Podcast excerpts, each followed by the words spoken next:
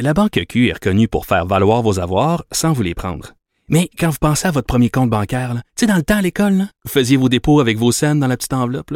Hmm, C'était bien beau. Mais avec le temps, à ce compte-là vous a coûté des milliers de dollars en frais, puis vous ne faites pas une scène d'intérêt. Avec la Banque Q, vous obtenez des intérêts élevés et aucun frais sur vos services bancaires courants. Autrement dit, ça fait pas mal plus de scènes dans votre enveloppe, ça. Banque Q. Faites valoir vos avoirs. Visitez banqueq.ca pour en savoir plus. Cube Radio. Cube Radio.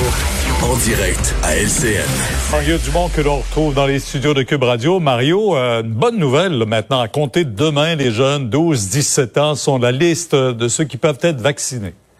Oui, et euh, on a confiance euh, du côté de l'opération vaccination, on a confiance en ses capacités et ce sera quelque chose comme 50 000 jeunes par jour, là, en deux semaines, en dix journées, euh, vaccinés, ce demi-million de jeunes du secondaire.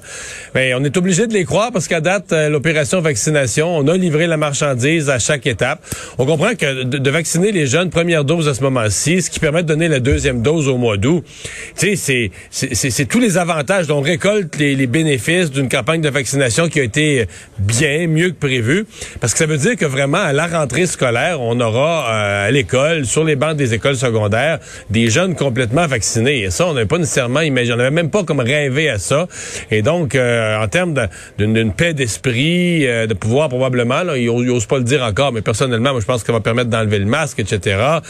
Donc, d'avoir une année scolaire où on se concentre un peu moins là, sur tous les, les, les à côté que la COVID impose, mais un peu plus sur une vie normale. Donc ça, c'est, euh, ce sont de, de très bonnes nouvelles. Et puis, euh, espérer maintenant que tout ça puisse se dérouler tel que, tel que programmé.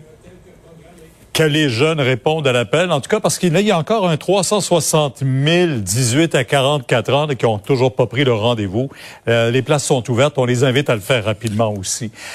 Mario, comment qualifier ce qu'on a vu comme image? Je pense que ça vaut peut-être la peine qu'on les revoie, ces Ouais. images de la plage d'Oka hier.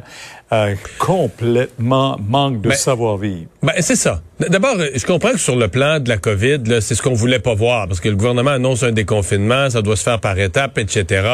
Euh, Mais là, on se dit, la, la dernière chose qu'on veut, c'est des événements, on a appris ce mot-là, super infectateurs, des événements qui créent une large diffusion. Dans ce cas-là, c'est des jeunes qui peuvent venir d'un peu partout dans la région de Montréal. S'il y a un cas de COVID, ça se multiplie. C'est exactement ce qu'on veut éviter. Ceci dit, euh, en 2021, là, on ramène tout à la COVID. On dit qu'ils respectent pas les mesures sanitaires, mais le fait est, Pierre, que c'est un party de fêtards qui respectent rien, là. C'est un dépotoir. L'état dans lequel ils ont laissé le parc le ce matin, là, quand Marianne Lapierre est arrivée, c'est un dépotoir. Là. Tu vas faire la fête, tu arrives avec des canettes. Regardez ça, regardez ça. C'est pas juste les mesures sanitaires qui n'ont pas été respectées, c'est le civisme le plus élémentaire, c'est le savoir-vivre de base. Euh, ce qu'on nous raconte aussi, là, il semble avoir un peu de tabou, mais c'est que c'est épouvantable tout ce qu'ils ont dit aux employés de la CEPAC. Quand les employés leur demandaient de se comporter comme du monde, on leur criait des bêtises. Alors c'est aussi un rappel qu'avant la COVID, il y a des gens qui savaient pas vivre, puis euh, oui, ils respectent pas les mesures sanitaires, c'est ce que notre, attention est là-dessus, mais ils respectent rien. C'est triste à dire. Puis ça, ben, il y, avait des gens, il y avait des gens avec aucun savoir-vivre avant la COVID, puis euh, il va en avoir après. là. C'est ça le, le triste rappel Ouais, que ça nous fait aussi. Ça, ça a été tourné, ces images-là, mais il paraît que c'était comme ça aussi en fin de semaine là-bas. Euh, Mario, on parle d'une possible grève dans le secteur de la construction dès demain soir, minuit, euh, si ça ne progresse pas les négociations sur une histoire de, de téléphone cellulaire et d'applications de suivi. Ça n'a pas bien ben d'allure. Je comprends qu'il y a des rapports de force entre employeurs et syndicats, mais je pense de plus en plus, comme société, il va falloir qu'on intègre dans les équations euh, le- les dommages qui sont causés dans le public. Dans ce cas-ci, on est dans une année de pandémie. Je pense aux gens, par exemple, aux jeunes ménages qui se sont fait construire, qui vont avoir une première propriété, un premier condo, puis qui en attendent la livraison au 1er juillet. Ils ont vécu tous les inconvénients de la pandémie, puis certains retards, puis euh, l'augmentation du prix des, des matériaux. Les matériaux ont coûté très cher. Et euh, là... euh, on pourrait retarder la livraison de leur propriété à cause d'une grève dans la construction. Puis là, on nous dit la grève, c'est parce qu'on s'entend pas. Le fameux punch, là, le, le fait qu'il faut poinçonner, est-ce qu'on le fait manuellement comme à l'ancienne? L'employeur, lui, voudrait euh, qu'on puisse le faire avec une application mobile qu'on a dans, comme tant d'autres applications sur le cellulaire. Puis là, on s'entend pas. Est-ce que moi, je comprends bien les employés qui veulent pas être espionnés 24 heures sur 24, mais on garantit que la géolocalisation, la localisation de l'endroit, ce n'est qu'au moment où tu dis oui, j'arrive au chantier, où on utiliserait la géolocalisation pour savoir que tu es bien dans le chantier. Parce que là, si le type s'est levé en retard, puis il sort de la douche, puis il dit tiens, je rentre au chantier, puis il est pas pantoute, on comprend que l'employeur veut pas se faire niaiser. Mais j'ai l'impression qu'on n'est pas, qu'on je comprends pas qu'on puisse pas se entendre, on n'est pas devant un conflit énorme, qu'on puisse pas s'entendre sur quelque chose d'aussi simple, qu'on en soit rendu à menacer toute la société d'une grève pour une affaire comme celle-là. Euh, J'ai entendu aujourd'hui les appels du, du, ministre du Travail, puis j'espère que ça va être... J'espère qu'on va pouvoir éviter cette grève-là dans les, dans les prochaines heures. Ça serait essentiel. Avant une loi spéciale aussi. Euh, merci, Mario. On va voir à demain, 10 heures sur LCN. Alors Vincent rappelle des nouvelles du jour, notamment ben une, bonne et une mauvaise. Commençons par la bonne, cessez le feu euh, au Moyen-Orient. Oui, et euh, c'est euh, c'est une très bonne nouvelle qui était très attendue par la communauté internationale, mais ça a été confirmé tantôt. Israël qui approuve avec la Hamas une, une, une proposition de cesser le feu sans condition proposée par l'Égypte entre autres et les Nations Unies.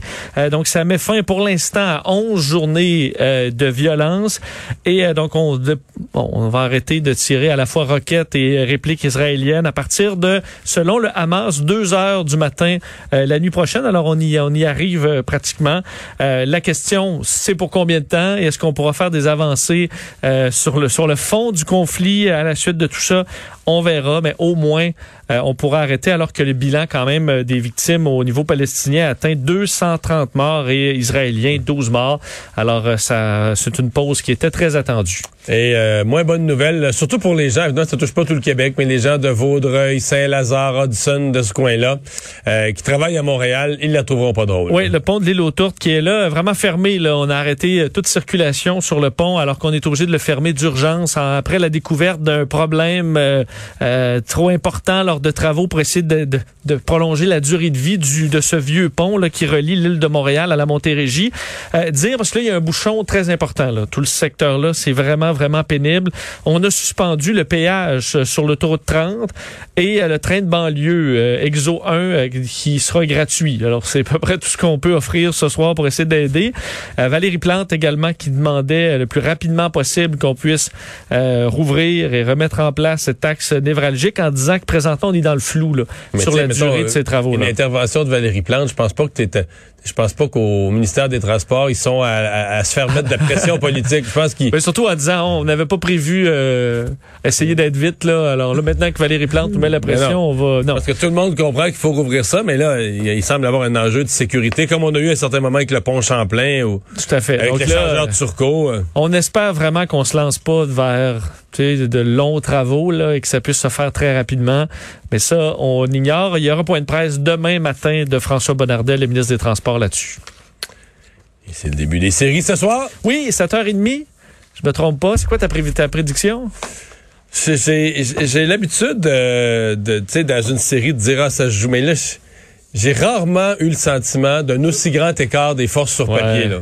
C'est les forces sur papier. Je vais prendre pour l'underdog, mais là, il est très loin. Là. Fait faut se convaincre que, justement, je pense que Jean-François Barry nous faisait un bon résumé tantôt. Il faut que le Canadien joue un peu de l'anti-hockey, accroche un petit peu. c'est quand on est à terre qu'on peut se C'est la beauté du sport. C'est pas impossible. Mais si Cameron Price en laisse pas rentrer, on peut pas perdre.